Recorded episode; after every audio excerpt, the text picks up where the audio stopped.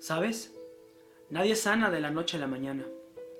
Nadie sana de un día para otro. Nadie se despierta un buen día y dice, ¿sabes qué? Hoy no quiero que me duela. Hoy no quiero sentir más dolor. Nadie lo hace. Lo que sí puedes hacer de la noche a la mañana es decir, basta, no más, ya no quiero esta vida. Y a partir de ahí, te reconstruyes pieza por pieza. A partir de ahí recoges cada uno de tus pedazos rotos, esa autoestima y amor propio que tanto tiempo llevas pisando. Recoges todo eso y construyes una nueva y mejor versión de ti. Pero sanar, sanar es un proceso que lleva tiempo. Así que no te machaques, no te lastimes, no te juzgues, porque en ocasiones somos muy duros con nosotros mismos cuando no logramos ver resultados inmediatos. Vas a necesitar muchísima paciencia de tu parte para contigo mismo. Cuando veas que avanzas tres pasos y retrocedes dos, o retrocedes tres, o incluso cuatro, es parte de tu proceso de sanación.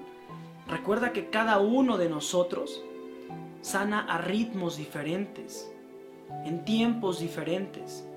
Por lo tanto, no te juzgues.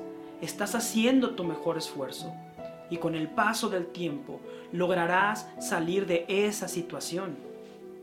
Es como cuando te haces una herida en la piel.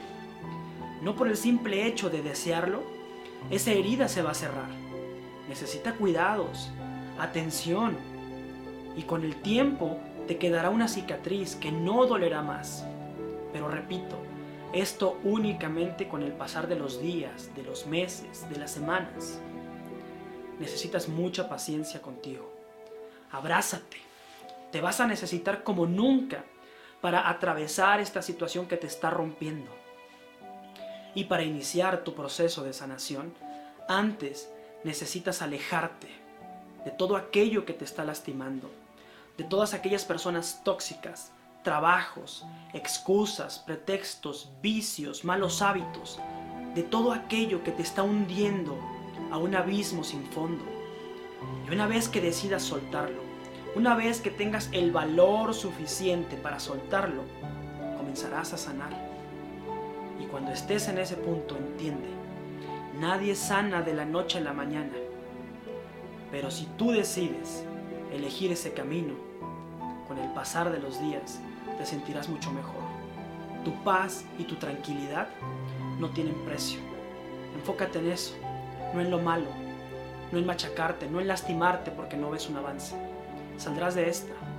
Abrázate mucho, apapáchate como nunca lo has hecho, porque lo mereces por todo el esfuerzo que has hecho.